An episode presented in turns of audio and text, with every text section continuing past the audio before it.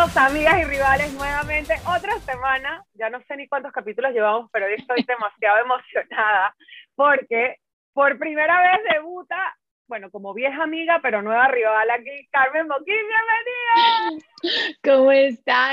Contentísima de que me hayan convocado a amigas y rivales y tener la oportunidad, convocadísima, y tener la oportunidad de poder debatir un poquito de, de distintos temas y el de hoy en especial es un tema que me llama mucho la atención.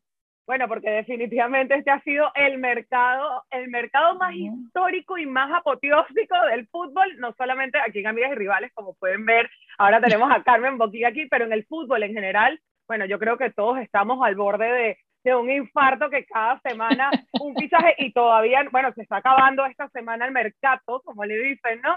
Y ha sido un verano de verdad infartioso y esta palabra me la acabo de inventar, pero después de nuestro episodio de la semana pasada, donde pensábamos que ya no podían haber más fichajes que nos dejaran así con la boca abierta, bueno, en 48 horas dio un vuelco el mercado de fichajes y Cristiano Ronaldo, que miren, ya yo tenía hasta la camisa del City lista. O sea, ya la tenía planchada, ya la tenía planchada, pues yo jugaba que Cristiano Ronaldo se iba a ir a jugar con Guardiola, pero no, en 48 horas dio vuelta y miren, pero bueno, tenía el backup aquí por si acaso. bueno, el backup lo tenía él, ¿no? Lo tenía él. Eh, no, eh, claramente. La, la, verdad que, mira, eh, yo creo que en el verano en el que Leo Messi viene y sorprende al mundo entero, era un poco lo lógico que Cristiano también hiciera lo propio, porque si nos acordamos de algo, en todo el paso por la liga, Eugenia, si Messi metía tres, él metía tres al siguiente partido. Si Messi hacía doblete, él iba y hacía doblete. O sea, no estoy diciendo que limitara, simplemente que al final eso es lo que hacen las rivalidades, esas competencias que inspiran a uno, incitan al otro a que trate de seguirle el paso. Y bueno, Messi dio la bomba y Cristiano dijo, pues yo también me apunto en la bomba y tremenda bomba la que tiró, ¿no?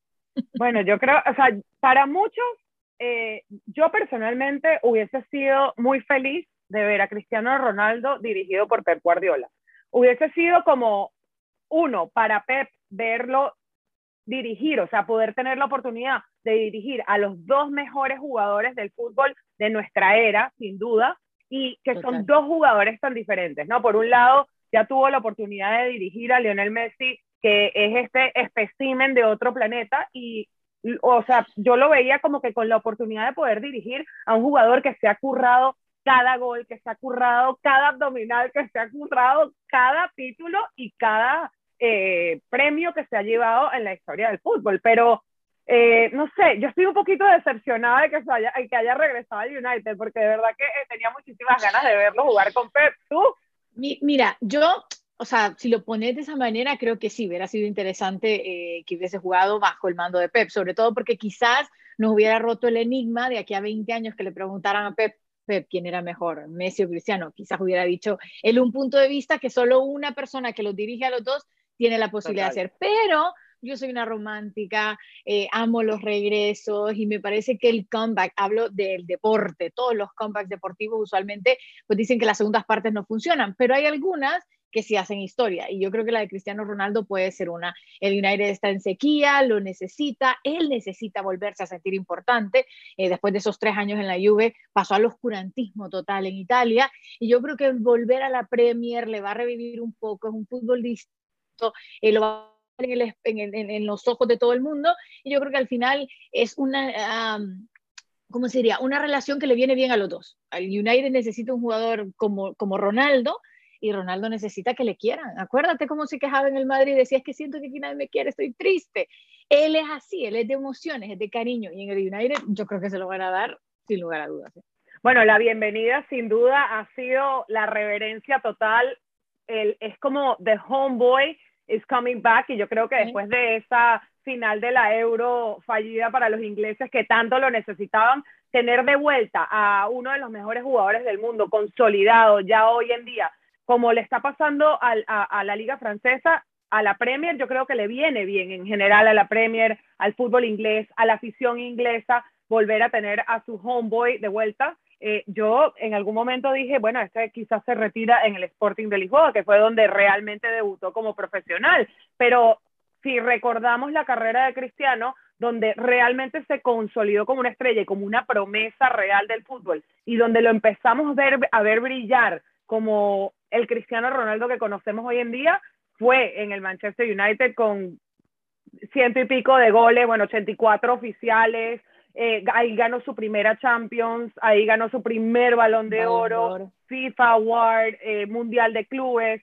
Entonces, yo creo que sí, este, eh, a, ver, románticamente, yo también soy una romántica del fútbol, pero yo soy guardiolista a muerte también y de verdad me hubiese encantado por lo que tú dices. El día de mañana vamos a contar la historia nosotros desde una perspectiva, Guardiola desde otra perspectiva y sería espectacular poder escuchar a Guardiola decir, yo los entrené a los dos, a los dos mejores jugadores de la historia del fútbol o de esta era y poderlo decir, ¿no? Con un poco más de fundamento quién es el mejor jugador del mundo hoy por hoy, ¿no? Entonces, es, es, es, un poco la rivalidad de a ver quién se lleva el fichaje más sonado de esta temporada y bueno, todavía no termina de sonar esto, ¿no? Yo creo que ahora lo que nos vamos a fijar es quién se adapta mejor, porque también esta va a ser una comparativa muy distinta a la de otros años con Cristiano y, Messi, porque Messi ya hizo una, una salida, pero los dos al mismo tiempo. Entonces vamos a ver quién marca el primer gol, quién hace más goles, quién consigue más títulos. O sea, al final la rivalidad Messi y Ronaldo siempre va a existir. No sé si sea la bendición o la maldición de ambos. Eh, quizás Ronaldo en otra época sin Messi hubiese sido como Messi eh, Messi sin Ronaldo, yo creo que hubiera sido igual Messi, pero eh, creo que al final del día les permite a los dos seguir en esta rivalidad que ellos mismos lo hemos visto. ¿Te acuerdas, Eugenia, que ya ven un balón de oro que se acercan, platican? Ellos no tienen ningún problema entre ellos, entre comillas, obviamente, no decir si llega a ver alguno, ¿no? Pero eh, finalmente yo creo que deportivamente, obviamente, Cristiano tiene un año más que Messi, quizás tiene un reto un poco más difícil, pero eh, los veo muy listos a los dos y Cristiano la va a romper en la Premier. Es que eso sí que lo firmo, mira. No sé si la romperá más que Messi o menos que, pero la va a romper seguro.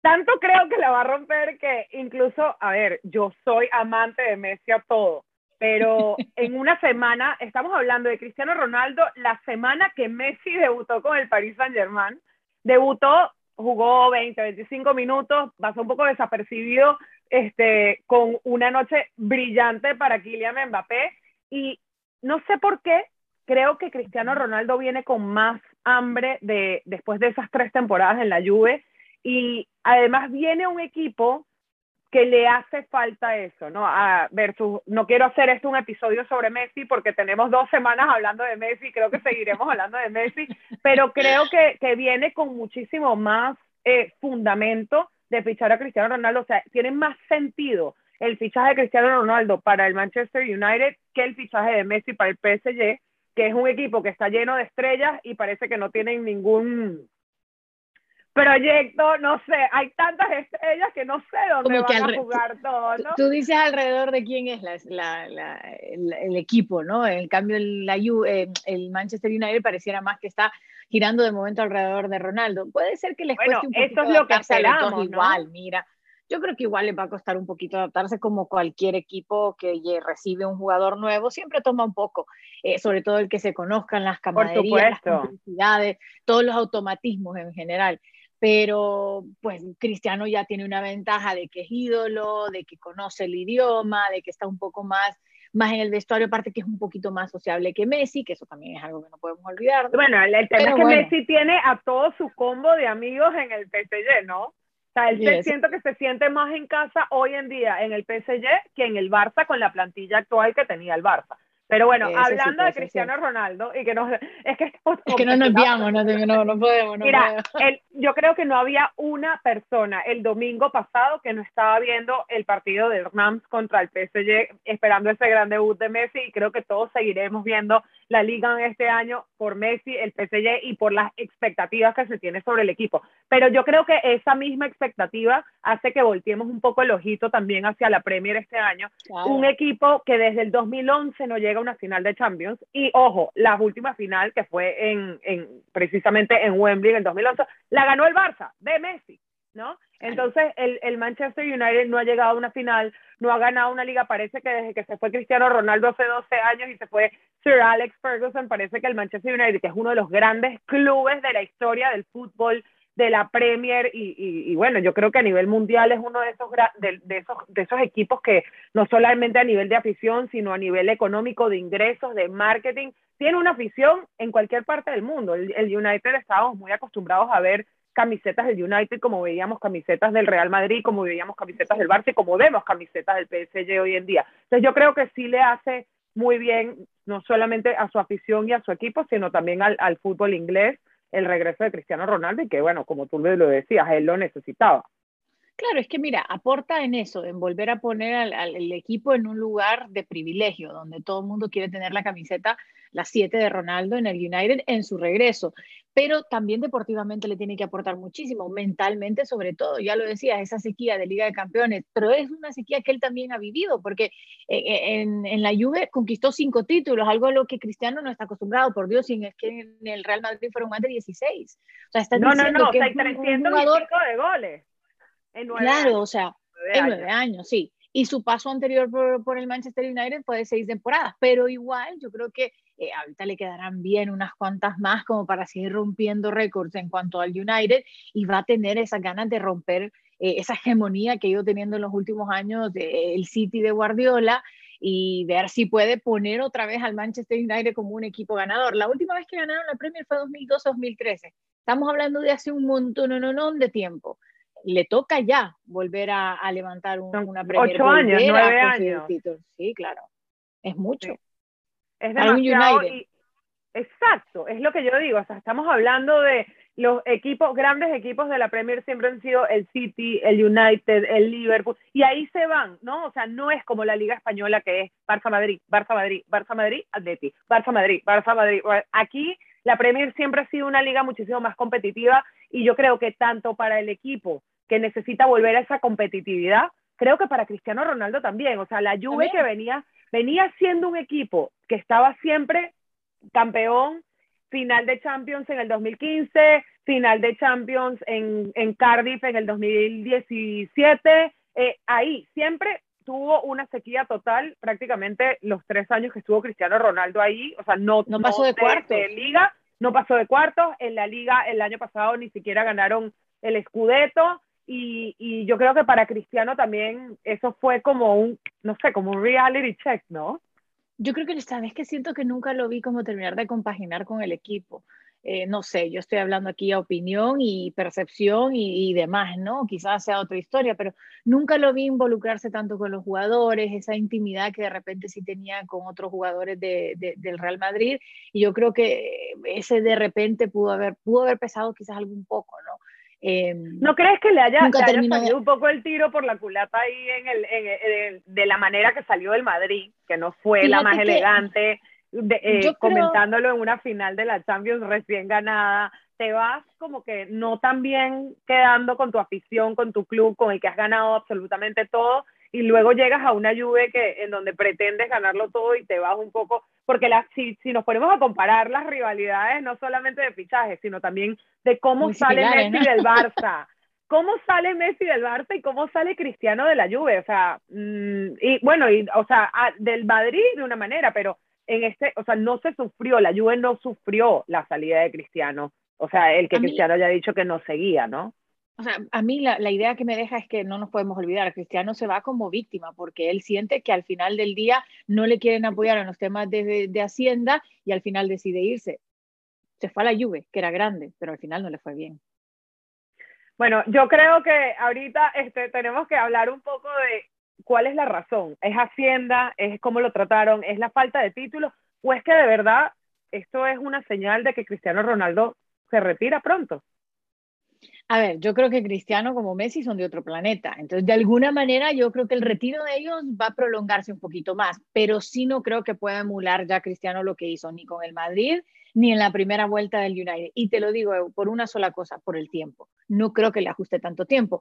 Te daré unos números. En las seis temporadas que estuvo con el United, estuvo en más de 290 partidos, más de 110 goles, 10 títulos. Con el Real Madrid, temporadas. Seis, temporadas.